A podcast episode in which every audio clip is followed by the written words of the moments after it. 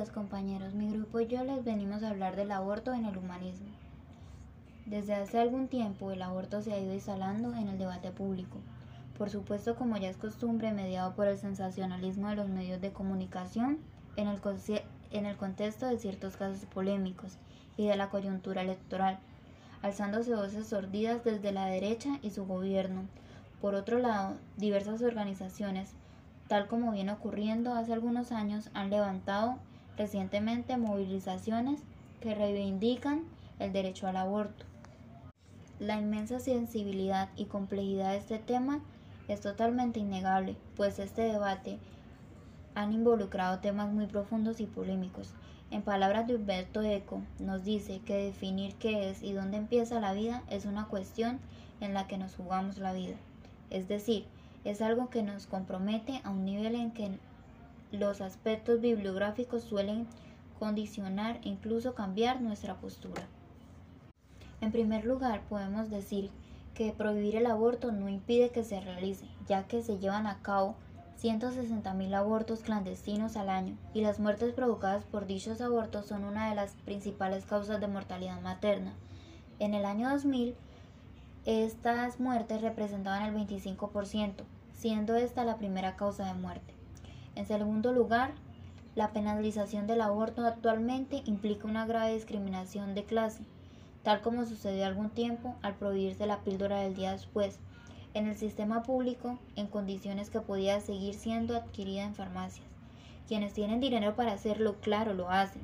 Pueden practicarse un aborto inducido, seguro, en alguna clínica privada mientras que las mujeres pobres, que muchas veces cuentan con razones mucho más poderosas, dadas las situaciones socioeconómicas y la, y la implicación que tiene tener un hijo y que no quieren interrumpir su embarazo para la vida, ya sea por un plan familiar, por el futuro del niño o por un proyecto de vida propio.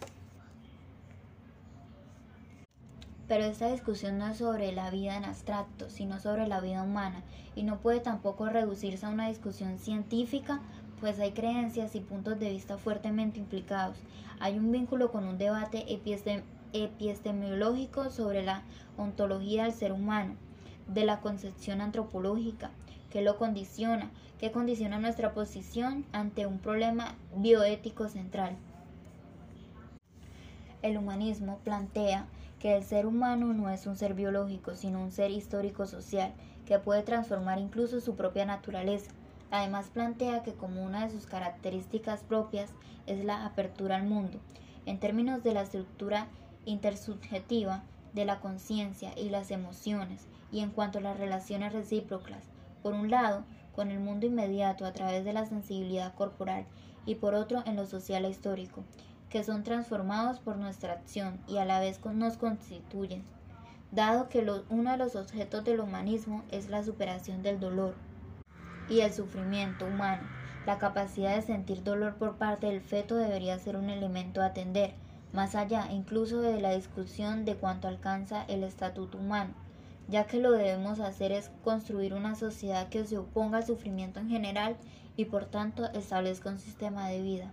No obstante, si observamos cuidadosamente, podremos reconocer que en el sistema imperante, donde abunda la opresión, el autoritarismo soplado de la falsa democracia, el individualismo, la pasibilidad a la que somos domesticados, el embrutecimiento por la desinformación de los medios de comunicación, el sometimiento del ser humano al mercado y los otros vicios que nos acaban por deshumanizar ni siquiera tenemos certeza de poder alcanzar desplegar en plenitud todas las características ontológicas fundamentales, lo que agrega otro elemento que dificulta clasificaciones muy estrictas en esta materia.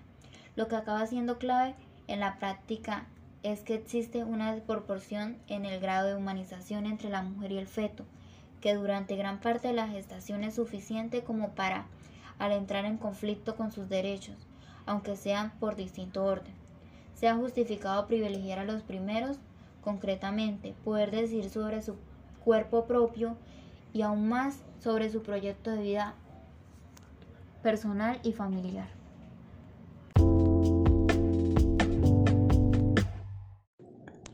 Ya que Sofía nos dio una abrebocas de lo que hace el aborto en nuestra sociedad, yo vengo a hablarles sobre qué manera contribuye el aborto a la resolución de problemas sociales.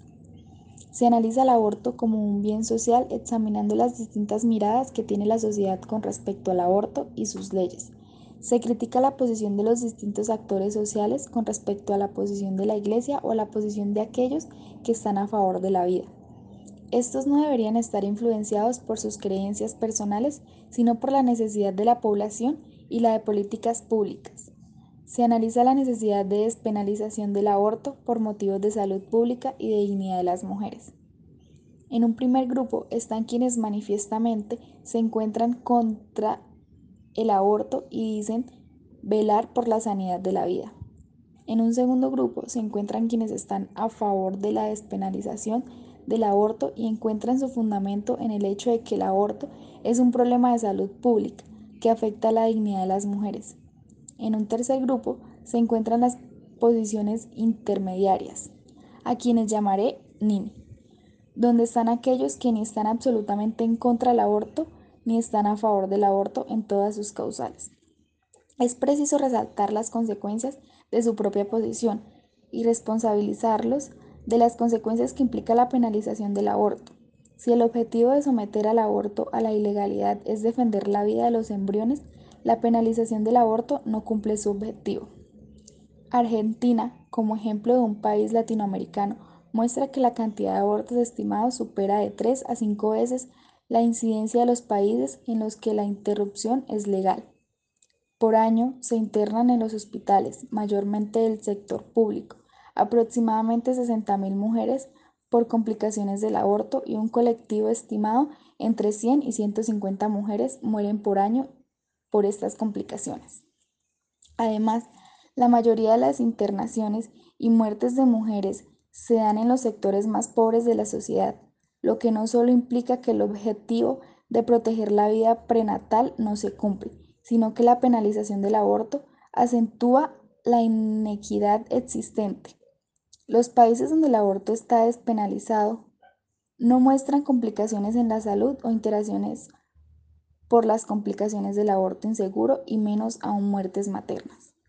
Desde el punto de vista teórico, la posición pro vida es una posición dogmática deontológica y con un gran componente religioso, que se asienta sobre la sanidad de la vida, justificada desde la visión religiosa, de que la persona comienza desde el momento de la concepción. Desde el punto de vista práctico, la posición pro vida es contradictoria. Interviene en una enorme cantidad de poder y dinero en demonizar el aborto y a las mujeres que recurren la interrupción del embarazo y prácticamente no hacen nada o muy poco para prevenir el embarazo no deseado. Así, lejos de contribuir a proteger la vida embrionaria, disminuyendo la cantidad de abortos, contribuyen a su alta incidencia.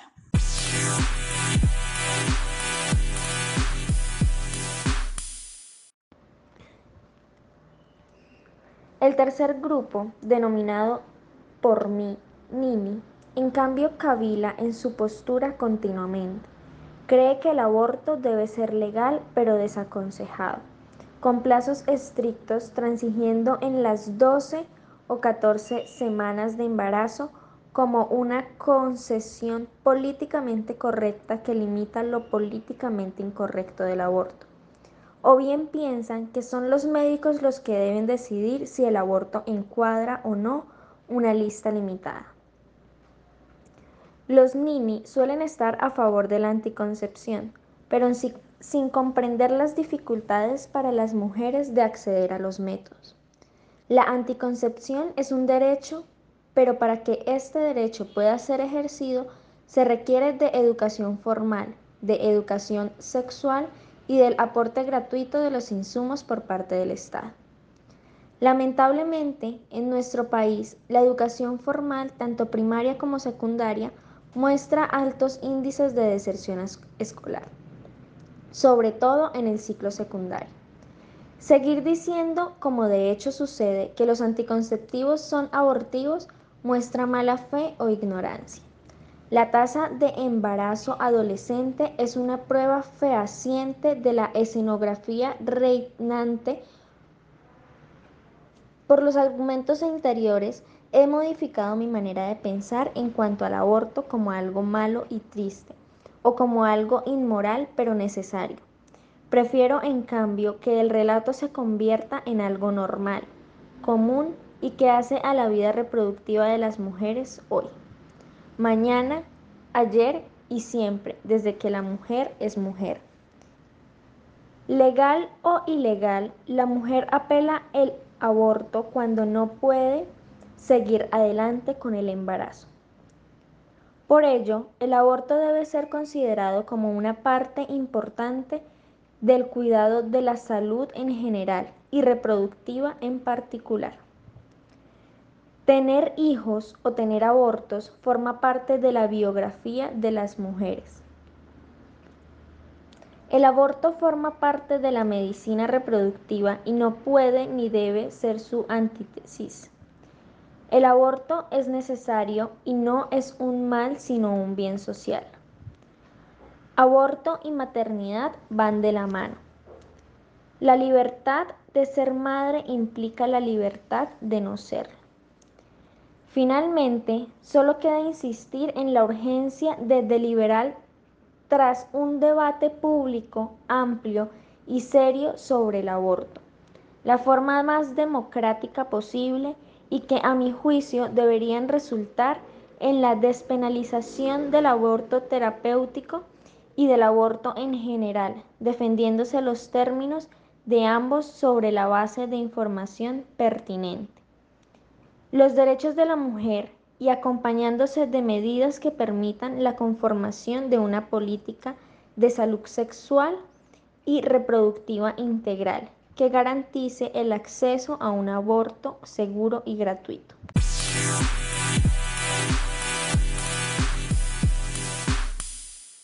Por el lado del humanismo cristiano, desde cualquier punto católico cristiano, el aborto es una práctica condenada los temas a favor dicen el aborto es un derecho de las mujeres y visto del punto humano cristiano, el derecho a privar la vida a una persona humana es todo lo contrario a un derecho. Hay una colisión de derechos cuando el embarazo pone en riesgo la salud o la vida de la madre, o que la continuación del embarazo no tiene razón de ser, pues el feto es inviable y no sobreviviría al parto. Estos serían abortos terapéuticos. Pero el aborto por violación, a pesar de ser un tema horroroso y traumático para la madre, es un crimen a un inocente que no fue nunca el agresor. También se dice que el aborto es por un asunto religioso. No pueden las religiones poner sus creencias a los demás. Pero esta afirmación no se impone. No se ven a iglesias católicas o iglesias cristianas imponiendo algo en los últimos tiempos. La jerarquía católica parece haber dado por perdida la causa antiaborto. Anteriormente, la iglesia en temas del aborto era la primera en mencionarse con temas de amor y palabra de Jesucristo la Biblia, diciendo que es un tema castigado por Dios, que es el irrespeto a la vida y es un asesinato a, un, a una vida, a, un, a una persona inocente de cualquier acto que lleve a este aborto. Pero después de tantas discusiones, de tantos debates sobre el tema, la iglesia ha recibido muchos insultos y desnotaciones varias todos los días. Entonces por este tema es que la jerarquía católica ha llegado a dar por perdida esta causa.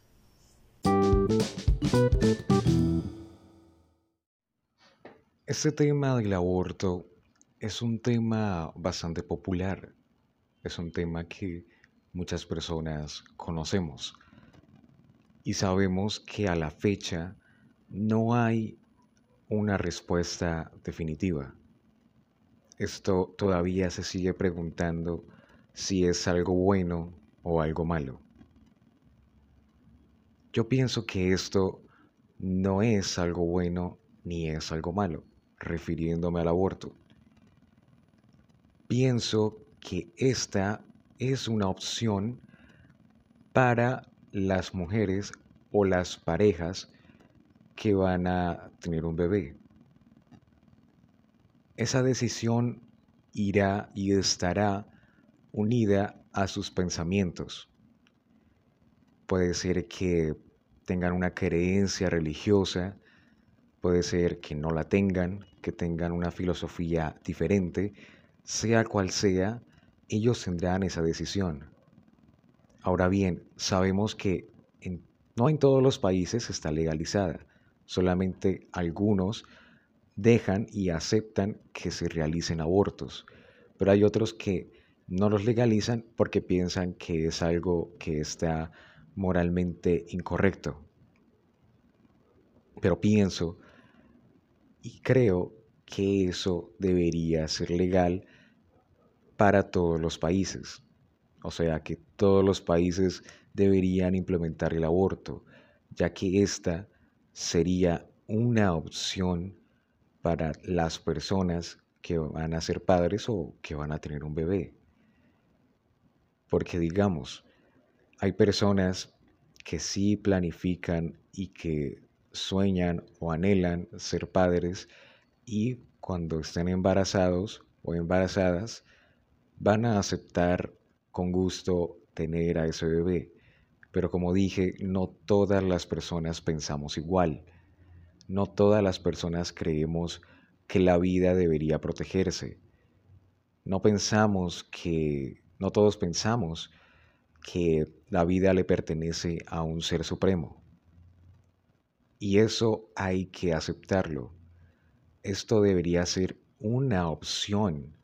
Esto debería decir, bueno, puedes tener el bebé o no tener el bebé. Decide.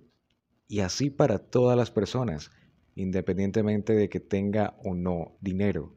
Así debería ser y pienso que así las cosas serían mejor. Así se evitarían muchas más crisis, por así decirlo, personales o familiares o de cualquier campo o ámbito. Así se evitarían más debates innecesarios sobre, oye, este aborto es malo o es bueno. Eso no es malo ni es bueno. Esto es una opción, una opción que tú la puedes tomar o no. Puedes abortar o no abortar, pero eso siempre va a depender de cada persona. Entonces, en conclusión, esto debería implementarse a todos los países, a todos los gobiernos, como una opción, más no porque sea algo correcto o algo incorrecto de hacer.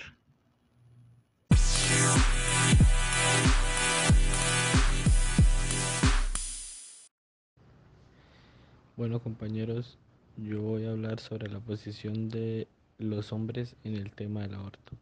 El tema del aborto ha sido un tema con mucha complejidad y distintos puntos de vista de acuerdo a las personas, su posición y su vida personal.